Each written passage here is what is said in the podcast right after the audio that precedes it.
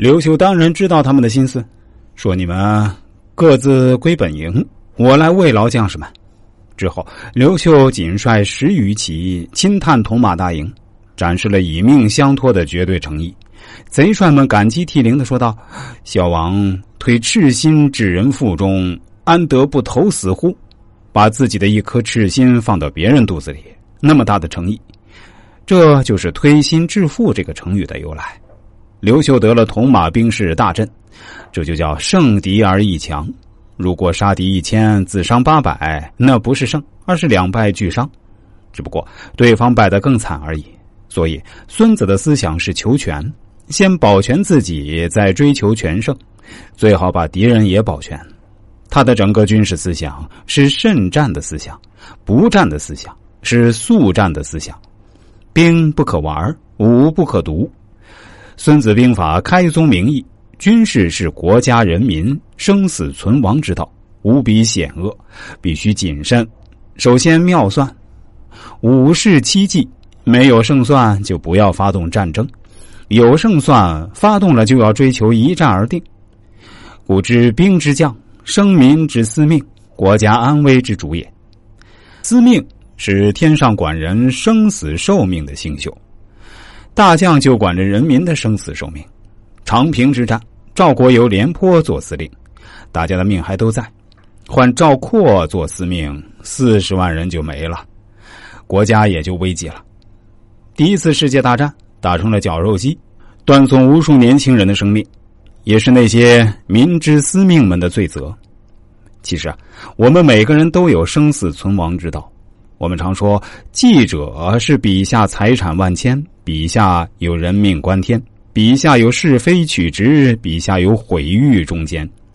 无论你手里是枪还是笔，还是汽车的方向盘，他的举措都关乎他人财产生命安全。孙子就教给我们这样的敬畏心和责任感。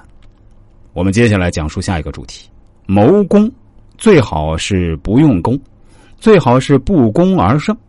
原文是这样说的：孙子曰：“凡用兵之法，全国为上，破国为次；全军为上，破军次之；全旅为上，破旅次之；全族为上，破族次之。”全武为上，破武次之。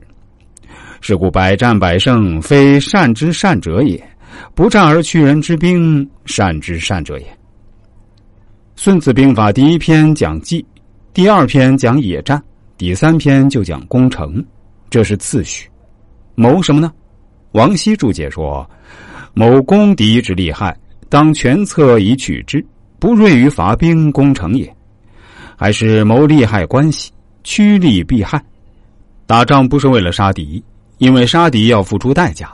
杀敌一千，自伤八百，最好是不战而屈人之兵，晓之以利害，让他投降，全城全人全财全货尽归于我。这就是孙子的求全思想。全国为上，破国次之，把敌人围起来，让他绝望，认清形势，投降，那是最好不过。